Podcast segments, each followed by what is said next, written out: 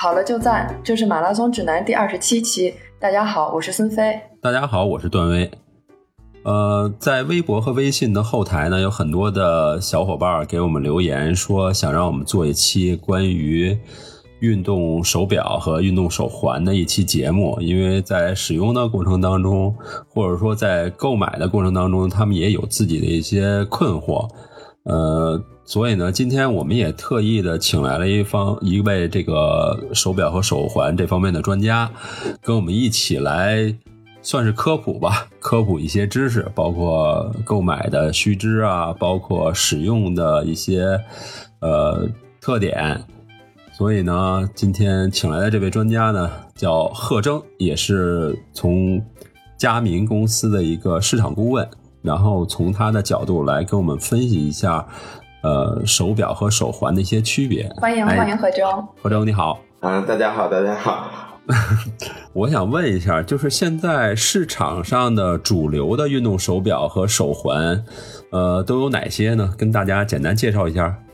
嗯，其实，嗯，首先说这个运动手表跟手环啊，它还是两种不同的东西。因为手环的话，它可能专注于轻运动的人群。然后包括一些健身的人群，所以它的品牌呢，像什么 Fitbit 啊这类的。那手表呢，它是更注重它在于它的续航，其实是它手表的优势。那它可能在于一些重重运动的，包括户外越野跑这方面的人群。那可能像我们这个 Garmin、佳明，像一些松拓啊、仪准啊这些，在市面上，然后也都是口碑啊，包括销量都是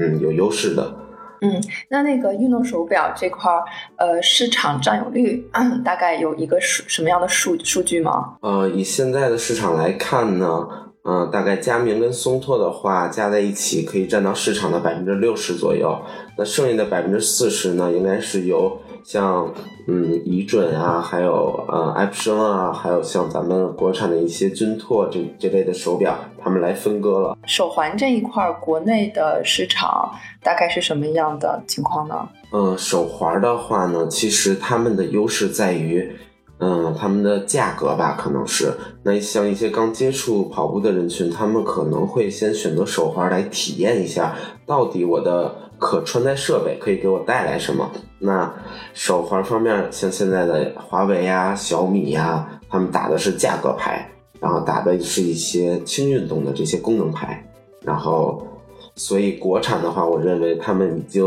基本上快垄断了市场。像以前一些海外的，像 Fitbit，还有一些呃呃 Fitness 的那些产品，都已经在国内的销量不是很好了。对对，华为是品牌嘛，就是华为会出一系列的，像像华米啊，什么还有什么那 S 呃什么三星的什么 S S 几的那些手表，就这样。哦，啊，哦，明白了。OK，那就说手环市场的话，主要是由国内的品牌来垄断。对对对对，然后其实他们做的真的很厉害，就是包括在海外的市场，小米都快超过百分之五十了，就那个占有率。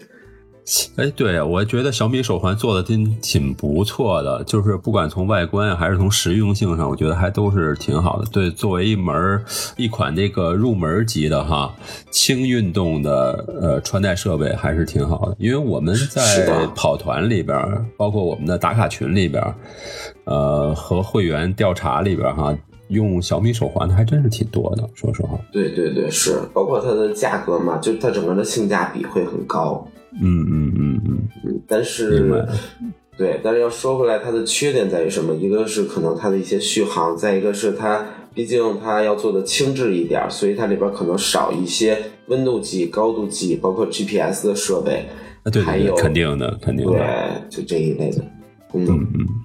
明白明白。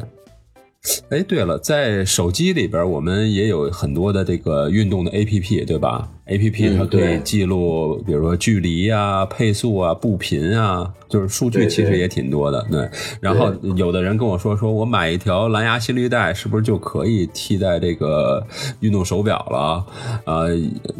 对这一点您怎么看呢？嗯嗯。首先，咱们那个手机 APP 嘛，基本上就是像咪咕啊、咕咚啊、什么悦跑圈、郁金香这四大为主。对对对，没错没错。然后大家基本上都会用这四大软件，它开着这个呃 A P P，然后去跑步。但是其实手机它自身的一个重量就是它的一个最大的缺点了。那当你带着手机，无论你是在手里拿着，还是在兜里装着，或者说在什么咱们跑衣的后边别着，其实它都是给你自身增加负重，而且它会影响到你的左右脚的触地平衡，这一点还是比较关键的。嗯嗯。那那这个左右脚触地平衡的话，它其实是在于你对你的脚踝的一个配比，就是一个。呃，一个用力的一个配比。当你习惯了这种配比以后，可能在你摘掉手机去跑一个比赛、跑一个马拉松的时候，你的左右脚触地平衡不一样的情况下，你比如说左脚占到百分之五十二，右脚百分之四十八，哦，那差的太多了。这个嗯，对，还好。那这样的话，你左脚的话会特别容易受伤，包括脚踝和膝盖这样。对对对，其实我们在往期的节目里边也提醒过大家，比如说。大家出去跑步，不要手里拿着手机去跑，然后不要尽量不要带那种就是臂包，不要手里拿瓶水去跑。其实也是考虑到这个问题，就是说你的左右脚，呃，这个触地时间可能都会受到影响，包括你的平衡性，因为稳定性事实上稳定性不好是最容易导致伤病的嘛，对吧？对对。所以我们是不建议大家去带这些负重的东西去参加跑步活动的。是的，是的，尤其是当你习惯了你平时这样跑步以后，你再摘下它们，你就很难调整回来了。对对对对对，这是一个挺，就是说一个长期积累下来的一个过程啊。对对对，就所以的话，就我们就是非常非常不推荐啊，拿着手机去跑，就大概是这样。呃，市场上品牌这么多哈，然后。他们自己的对市场的定位是什么呢？就是说每个品牌肯定也有自己的核心技术喽。呃，松拓和佳明是我认为就是呃高端品牌了，就是说基本上怎么说呢，不分上下。就是说你你怎么能呃介绍一下这个品牌之间的这个核心技术都是什么呢？这块其实我还是挺想听的。嗯嗯嗯，行，就首先我来说一下佳明吧。那佳明的话，一开始呢是八九年创立的，它是由美国的两个做军用 GPS 这么一个战斗机的两个科学家，他们跳出来然后做的佳明 Garmin 这么一个品牌。所以说我们的话，嗯，简单来说就是致力于在 GPS 的定位准确度上，然后来做的这么一个可穿戴设备。那其实一开始的话，包括到现在吧，我们像空中导航，然后航海导航、鱼探仪，还有手持机这些，包括咱们的码表，如果咱们接触这些运动，咱们都知道，佳明基本上嗯都是快垄断的，对对对。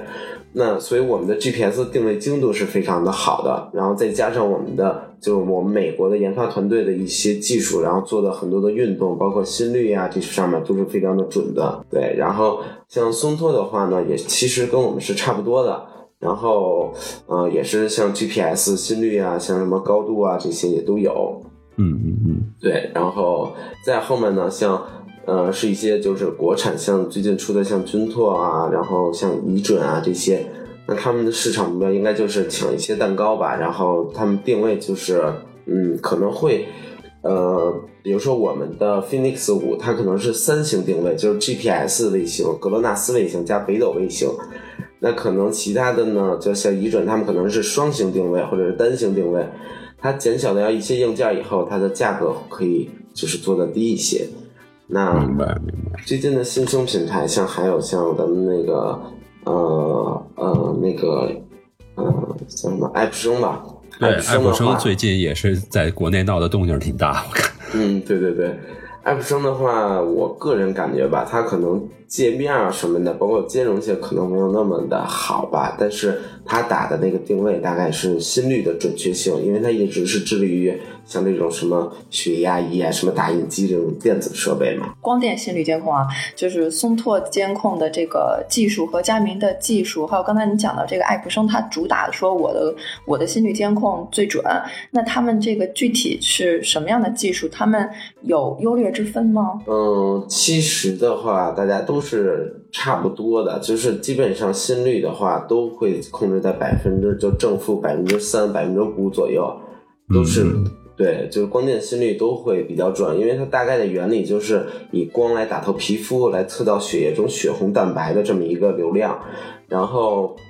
它们多多少少呢都会受到一些环境光的一些干扰，然后包括里边的一个像滤波啊、滤光处理这么一个技术，其实也没有什么太大的技术难度了。然后在我们像三年前、五年前的产品。我们从红光换成绿光开始就已经没有太大的改变，因为它的技术已经基本就封顶了，就这样。它有三道光嘛，它可能其中呃某一道光，然后它是负责去遮蔽环境光，然后另外的一道光呢，它它是打透皮肤以后，它不是能打到血管吗？然后你每一次心跳呢，它会就是心脏会。勃发出一道血液，然后打到你的身体每个环节，就是部位，对吧？对。然后这一道血液，当你它当它经过手腕的时候，它就会血液中会有血红蛋白，就是说这么一个东西，它就会过去。你的光呢，就会检测到这个时间有血液过去，代表你这一时间有心跳。对对。然后它通过五五秒来计算你这个一个心跳，就是血液过的这么一个次数，来在。对，再去滤光处理，就是说滤那个环境光的一些干扰，然后这一些简单的处理之后，再乘以像十二，这样它能测到一分钟的心跳。所以说它的数据是五秒之内的统计，是吗？嗯，不，我就举个例子。呃，我们在做间歇训练的时候，大家都说这个光电心率是不能满足间歇训练的心率监测需求的，没错。所以说这个是和它的这个统计的原理是有关的，是吗？没错，这个就在于两点，一个是我刚才说的，它心脏它迸发出的血液，它要流到手腕，这个就是一个时间延迟。第二个在于它的滤波处理，就是它需要滤掉环境光的一个干涉，所以它也会造成延迟，就大概会延迟五秒，这个是真的不能避免的。明白明白。建议你带心率带，心率带是通过生物电，所以它传递过来是非常的快。准确的，学了不少东西啊！对啊，这个讲的就非常 非常透彻了，这个都明白了啊。佳明手表，呃，会有的时候会有心率漂移的情况，这个是是为什么呢？它它是那个佳明二三五。心率漂移的话，它可能在于两点吧，可以说，一个是就是我刚才说的环境光的一个干扰。那可能周围的话，它的光的变化的一个速率快了，可能它突然暗、突然亮、突然暗、突然亮，可能会造成这一点。比如说咱们在跑步的时候，就是过，就是你有可能旁边过一辆车，就是它的光打到你的那个心率里边了，或者说你突然过到一个路灯下，那个路灯特别亮，大概这意思。再一个是跑步的时候，它会出汗。如果呃，它那种漂移是个别情况的话，可以考虑到有可能是它的汗的话，它在皮肤表面，咱们都知道光打到水上，就包括汗液上，它会出现光的一个对一个折射，一个是它的干涉嘛，所以它的光会漂移，它的光会偏移，对，所以当它的光第一次折射以后，然后它的光呢还得回来，回来以后又到汗上，所以它又进行了这种。这种这种干涉，所以它就会有一些心率的不准。带着心率表进行热身，或者是呃没有热身进行跑步训练的时候，呃最开始的大概是三到五分钟，那个心率会特别高，但实际上体感并没有。这个好像是不针对佳明松拓的测量出来的数据也是这样的。这个这个心率漂移应该是就是人体本身就是自带的这个机制是吗？呃，您是说一开始就特别高吗？对，就是它会有一个特别明显的波峰，就比如说一上来就是一百九、二百，但实际上其实你只是热身或者是最开始的慢跑，但是很快会下来，就是跑五分钟之后，然后就会很就会正常了，就是你当前是什么心率，它就是会什么心率。然后这个特点我是用心率带和用光电心率都会是这样的曲线，然后我在网上看了一下，很多人都会是这样，但也不是所有人。嗯，对对对，这个就是，呃，这个就是跟人体有关，它不是一个表的一个呃 bug 啊或者是什么，对，对，所以嗯，怎么说呢？就是咱们人的话会习惯之前的一种作息状态，叫做就是，呃。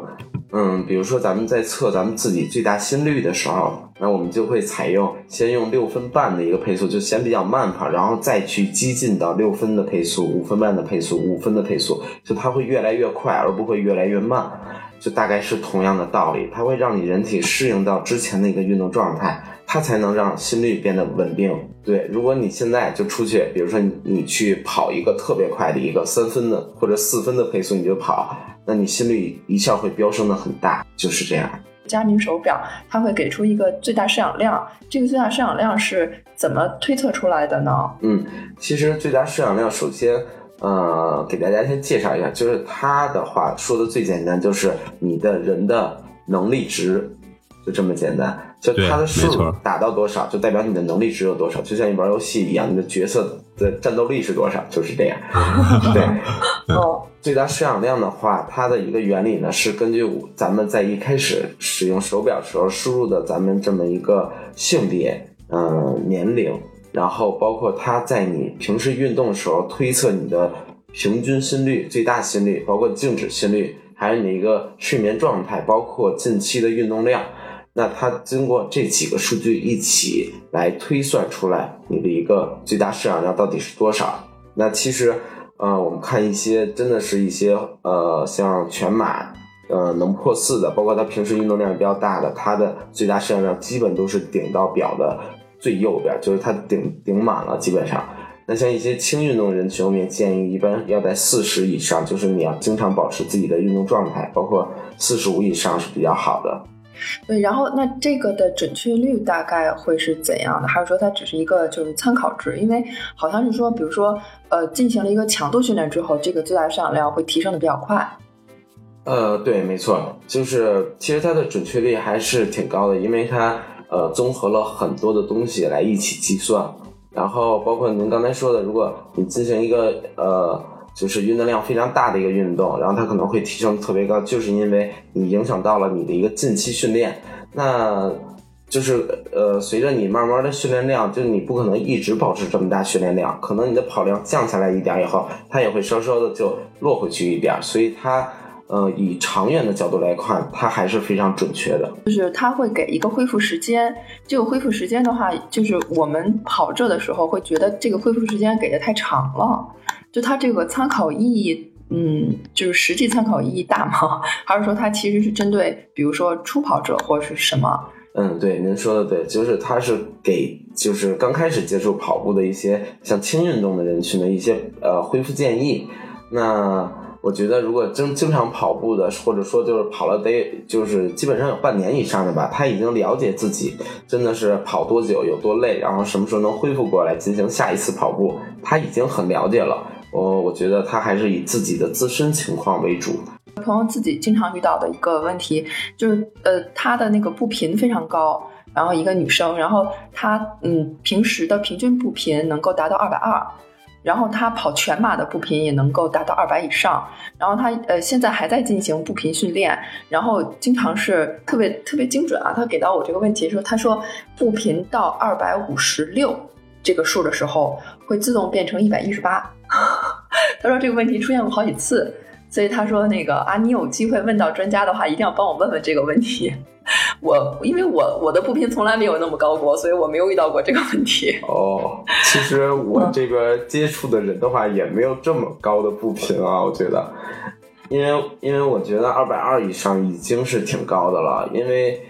对像咱们一些比较专业的人，那时候我们看像迪巴巴呀，或者是什么一些。啊，世界型的选手，他的步频也就是在两百左右，而且一般的跑者我们也都建议就是一百八。其实步频快了，并不一定有，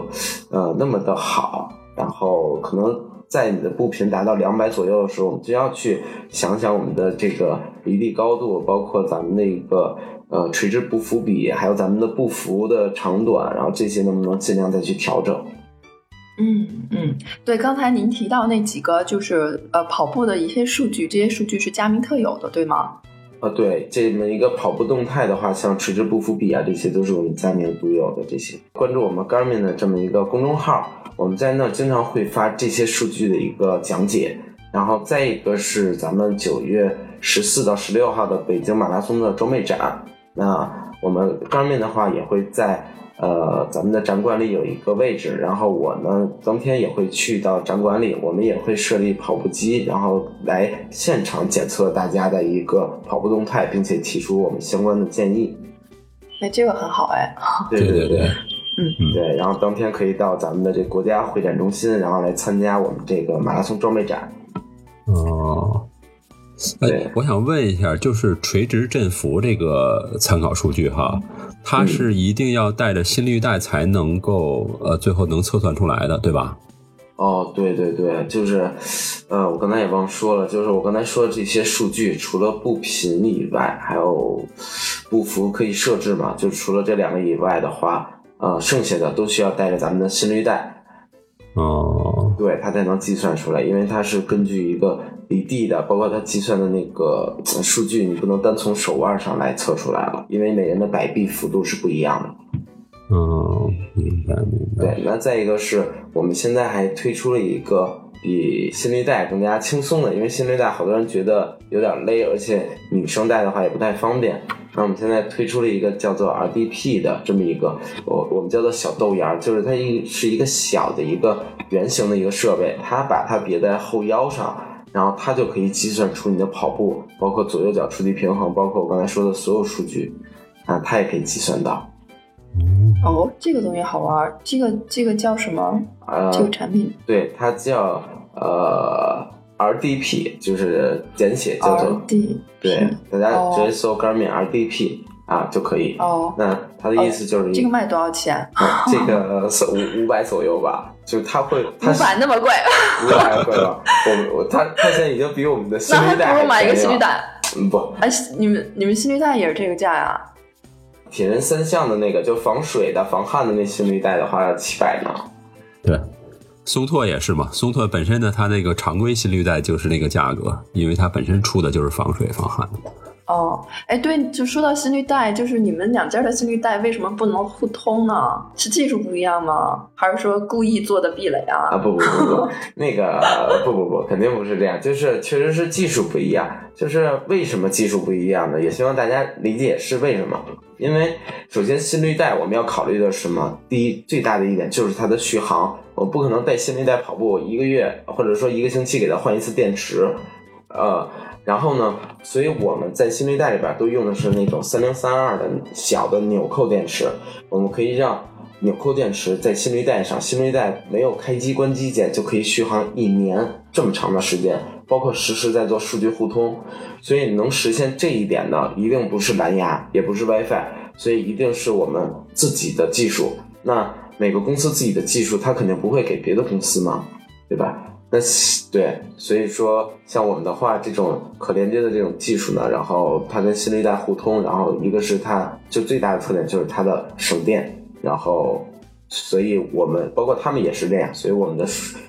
接口完全不一样的，对。好吧，所以就是说，呃，如果说是，就是说这个手运动手表的用户，如果是就是换换品牌的话，其实成本还蛮高的。不光是一块手表，手表周边的这套东西都要换，因为它它没法通用啊，不配套。对对，这个确实是，而且它真的是独家，包括有版权问题，所以一般的在淘宝你也找不到那种转接呀或者什么转换的设备。因为我记得我那个呃松拓的那个心率带好像就是用了两年嘛，然后就电池就没有了，然后就得去去网上买那种纽扣电池。佳明也是这种纽扣电池对吧？也是三零对三对对对对，C R 三零三二这种纽扣电池它，对它它的这个优势比较明显，就是它重量比较轻，然后这个容量也比较大，所以所以一个心率带，您像您刚才说已经有两年的这么长一个时间，其实它已经非常非常非常棒了，对啊 对啊。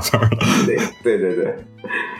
对我其实一开始不知道心率带还要换电池的，我都后来发现它不测心率以后，不知道怎么了，以为它坏了要扔掉，后来一查才发现原来是没电了，差点扔了，真受不了。对对对，它也会，很多人都这样。然后包括你们可能还不知道，心率带还能升级系统呢。其实它因为心率带它自身带的一些算法，包括检测的功能，它硬件已经固定了。但是当我们调整它的算法以后，它涉及到它的软软件的一些计算功能。然后我们的心率带呢，也可以去我们的官网，包括那个有一个升级配置那上面看，就是它有一个软件升级的这么一个东西，所以啊我觉得有百分之九十五的人都不知道吧，都不知道，肯定的。通过我们节目科普，这 这得为大家节省多少心率带的钱？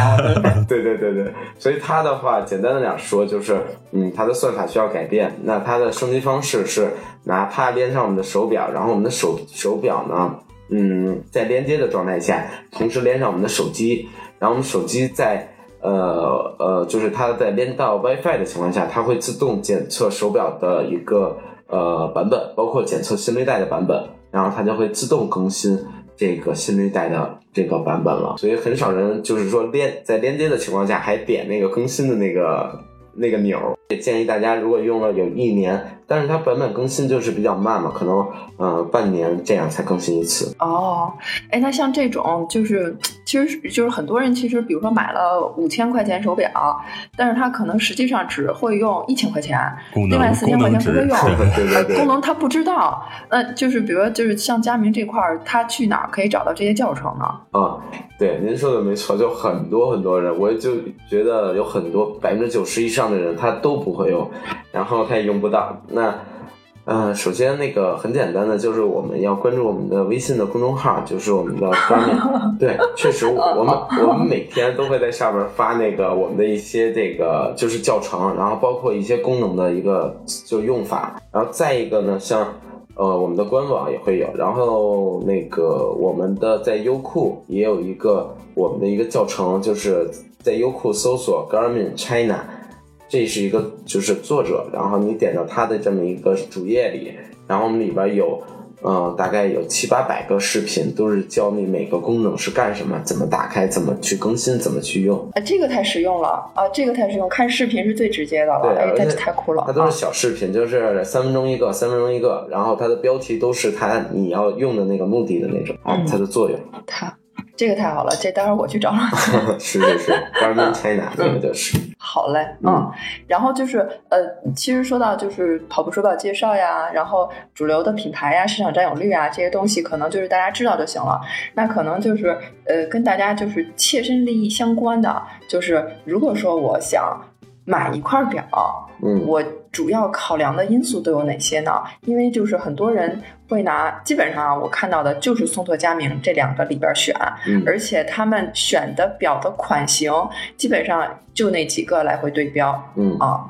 啊，就是像这种挑选手表的话，主要考虑些什么呢？嗯，那其实松特跟佳明确实市场就是占有率是都是比较高的。那我们的这个就是 Garmin 的表呢，它主要是在于它的呃搜星速度就是比较快，因为像我们 Phoenix 五的话已经有三星定位了，然后就是有美国的 GPS、俄罗斯的格罗纳斯，还有中国的北斗。那首先它的定位是特别的快的，然后再一个呢，大家要考虑到它的一个呃续航能力，就是你就是像我刚才说的，你真的是呃要去在意这个续航，然后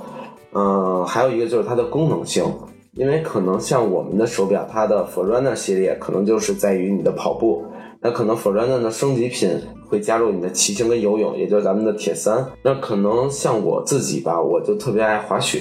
那可能我的 Forerunner 就呃除了 Forerunner 九三五以外都不能达到，那我可能就首选就是 Phoenix 呃 Phoenix 的产品。那因为它有单板还有双板滑雪的分类，包括 Phoenix 产品里边还有像跳伞呀、划船呀、冲浪啊，然后呃就这一类的非常极限的运动，然后像高尔夫这种比较专业的运动，然后都在我们的 Phoenix 的这个系列里。呃，所以说大家要看自己的一个运动的需求来选择手表，这个也是比较关键的。那现在佳明的手表的一个矩阵大概是一个什么样子的呢？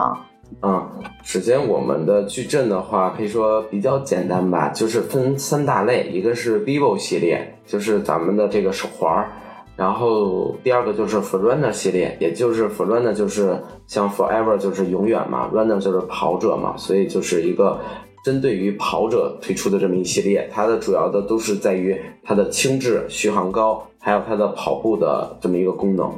那第三类呢是 Phoenix。Phoenix 它就是针对于户外，也就是我刚才说它的功能是非常的多，然后它的续航也是能比 Forerunner 的续航还要强，然后它的呃很多像嗯高尔夫啊、什么滑雪啊这种比较专业的功能也都有。就是这个叫什么选择恐惧症最多的犯的两款表，一一个就是就是飞舞，飞舞和斯巴达这两个里边纠结。那就是呃，从你这边来分析的话，你觉得飞舞跟斯巴达这两款表的各自的优劣势是在哪里呢？嗯，首先飞舞的话，像我刚才说吧，就是我们真的是着重于这个搜星的一个快慢，包括它的一个准确度。因为当你这个 GPS 定位以后，你的一个跑步的距离是完完全全根据 GPS 定位来算的。所以当你距离测的不准的时候，你的配速就会被严重的影响。所以这个是我们考虑的。所以我们在飞五还有 Phoenix 五 X 五 X 上。就是引用了三星定位，当然 Phoenix 五五 S 它是针对于女生的，我们做的很轻质，所以它是没有三星定位，所以嗯，这个是我们 Phoenix 五的一个特点，包括它的续航，我们现在也能做到，就是它日常的续航是两周半，然后它的 GPS 续航是二十四小时，就是四小时。对，可以说五和五 X 都能达到续航，呃，就是那个导航的情况下是二十四小时吗？对，没错，导航包括开启 GPS 的运动状态，二十四个小时，或者说二十个小时以上是肯定没问题的。哎，那就是说，那个你们三星定位，呃，那难道不是应该更费电吗？反而说续航能力还更长了，是吗？啊，对对对，它那个几星的话，它主要跟硬件有关，它跟续航的话没有太大的那。咱们张掖的一个越野赛。那第一名的话，那个人是对张掖一百公里越野赛。那那第一名那个人，可能咱们越野圈里人都知道，叫秦明嘛，就是齐敏齐敏嘛。然后他的话是带着我们的 Phoenix 五，他的最终完赛成绩应该是十个小时吧，十个小时左右。然后他那个表掉了，他那个表还剩百分之五十七的电。那这个我们都照了照片的，这样。哦，好酷啊！是是是，那他全程的那个就什么 GPS 什么的都开着是吗？对对对，因为他最终记录下来的数据是数据是一百零一点五公里嘛，跑一个越野赛，跑山坡，然后百公里能一直维持在五分半，真的是非常配速是吧？哦，配速五三啊，配速五三啊，太太厉害了啊，一百公里。了啊！所以，那他的心率平均心率能有多少？哦，他的心率是一百五十多吧，好像啊，一百六。这个强度也好，这强度也好，嗯，对，所以它也是选择了我们的 Phoenix 五，然后包括它从一开始的电量，然后它整个的距离，包括最后的电量，我们也都拍了照片。然后发到了网上，大家也都可以搜一下，包括，呃，我们也都对他做做了采访，大家可以看看看他平时是怎么锻炼，怎么去日常的这个生活啊什么的，都比较好玩。嗯，哎，这个我想问一下，因为我们知道，就是续航时间事实上跟你的走，呃，我们讲采样频率肯定是有关的，对吧？因为我学理工科的，所以对这个就比较清楚一点。采样频率这是一个。呃，再有一个我想问的就是，他在因为正好有朋友在去在参加那个 UTMB 的比赛，他肯定会对他肯定会在跑步的过程当中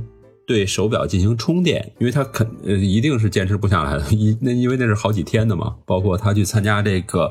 呃喀纳斯那个三三零的比赛，就是说他会呃他会。在跑步的过程当中进行充电，那佳明的这个 Phoenix 五 X 的这个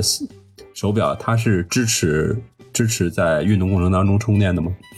对，嗯，像您刚才说的，就是我们从 Frunner 的一些像七三五、九三五这种产品就已经开始了，像 Phoenix 三啊、Phoenix 五都可以，就更不用说 Phoenix 五 X 了，它都可以做到在呃，就是我们边跑步记录数据的时候，它边充电。当然，这个是要在手表中选择那个一个电池选项。那在这个选项中，它要选到这个呃 Garmin 模式，它就是它的运动充电模式。那另一个模式叫做大容量存储模式，就是它充电的话，它就会关闭屏幕、关闭功能，但是它会打开内存，让你往里放东西，或者说删东西什么的，或者存地图。像喀纳斯那个三三零，我也是当时也是去了，然后给很多人导地图，然后我就发现。对对对，其实现场的朋友就是如果听众的话，可能会记得我，因为可能当时我导地图导了很多，然后都不太到一开始的话都不太成功。那个就是因为您一开始说的那个，就是它的打点打的太密了。就是我们建议在三三零，包括一百都可以，在一百这种它这么长距离的情况下，你不用说每秒钟都让它 GPS 打点定位，你可以选择这里边的智能模式。一个是它会非常的就比普通模式要省百分之五十的电，再一个是你这么长的距离，你让它按每一百米打一次点就已经足以了。在操场上跑圈儿，啊，我们俗话说叫织毛线团儿。然后呢，跑的越多，它那个圈数叠加的也多嘛。对它的定位有误差，还是说跟跑道的什么宽度、内圈外圈有什么关系？那您看能不能给介绍一下？啊，这个的话，首先第一点吧，第一点在于国家的一个政策。就是它不会让你的 GPS 精度达到那么高，包括里边的硬件，就咱们一个小小的手表，它里边的 GPS 的这么一个呃硬件，就是它抓星的这么一个硬件的话，它也不会说用像咱们军用的那么大的那么一个机器去去抓这个信号，所以它一定会造成一个打点的误差。那它的误差是大概在正负十米，这个也是，对对对。正负十米。那第二个呢，是在于你可能其实操场还好吧，也不能说别的。那可能你在围着小区跑的时候，你的建筑物，包括周围的一个雷达，还有它的一个树木，然后包括车的一个什么像收音机啊什么这种的频段的影响，它都会多多少少影响到它 GPS 的信号。那那个铁三的功能的话，我们这边就是等于说是九三五和那个 Phoenix 系列都可以支持铁三的功能吗？对，没错。包括咱们在之前的否则呢七三五也可以。然后那这个比如说在游泳项目里面，泳姿不同的泳泳姿会影响数据吗？呃，会的，会的。因为嗯，泳姿这方面的话，它就是最简单的就是你的蛙泳、自由泳还有仰泳，其实你消耗的卡路里是不一样的。所以的话，它我们的手表里专门有一个功能叫做自动识别泳姿。所以，就当你游泳的时候，它会记，它里边有加速度计，还有那种角速度计，它会记录你的摆臂方式，并且推算出你现在在用什么泳姿。所以，呃，再简单一点说，就是当你游一千米的时候，我前两百米用自由泳，后后七百后七百米吧用蛙泳，最后一百米呢我用仰泳。那我不用调整我手表的任何的按键，然后当你游完以后，你同步手机，在手机上自然就能看出你的泳姿状态。哦，那那个就是我的泳姿的变化，并不会影响我，比如说这个距离测的不准啊，或什么的。对对，这些都不会影响，它反而会因为你改变泳姿来改变你的一个呃卡路里的这么一个消耗，这么一个算法。所以这个大概是跑步，然后跟游泳嘛，然后呃像游泳的话，我们也分成那个室内游泳跟室外游泳，因为是截然不同的，因为。嗯，还有跑步也一样，因为你室外的话是有 GPS 信号的，它就会以 GPS 来记录轨迹。室内的话呢，你只能像游泳，你就得选择泳池的一个趟数，然后来通过你折返的次数来记录你的一个游泳的一个距离。对对对，这些都是大家要注意，就是我们在室内是肯定抓不到星的。哦，所以说在室内游泳的话，需要自己去设那个泳池的长度。哦，如果自己嗯没有设，或者是设的不对，那最后出来的那个是不对的，是吧？就是那个哦，明白了哦，怪不得就是我们群里打卡有人说这个佳明说这个这个测出来游泳的这个数太不对了，当时我还不明白什么意思。因为我这边的话，平时也对一些北京的店面做培训。所以，然后接触到的就是他们的店员，当然这每个店员还会接触到大量的客户，所以我每天这儿又会收到很多很多的这样类似的问题。那确实，真的就像您说的，就大部分都在于账号的问题，什么 APP 连接的问题。然后，因为手机里有好多防火墙，它会阻断你新装的软件写入数据，所以这个大家一定要就注意，包括是像松拓的什么的，我都是不想让对大家造成那么大的误解。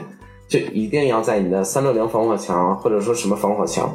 然后或者是在手机本身的设置中允许它 Garmin Connect 的数据写入，它才能数据对传。然后包括一些运动它的一些设置，可能它泳池长度就一直就没设置，它一直默认二十五米游，那它都游一百米，最后数据肯定会小的很多。对，然后那其实呃，何成可以帮我们讲讲，就是你这边遇到的，就是在关于佳明手表，就是最集中的。问题是什么？还有就是，如果说用户在使用佳明手表过程中有了问题，最有效率得到就是快速回复的一个什么通道是什么呢？嗯，就首先的话，像我刚才说的，大家遇到比较多的，可能就是大家呃不，就是曾经就是曾经从来没接触过的，就是它的连接问题。就是我们都希望我们的跑步的数据能传到手手机上，包括我在手机上，呃，可以了解自己更多的一个跑步的一个动态，它会以图表的形式显现出来。那在连接的时候，很多人就是在于自己，像我刚才说的，他的手机设置的一个问题比较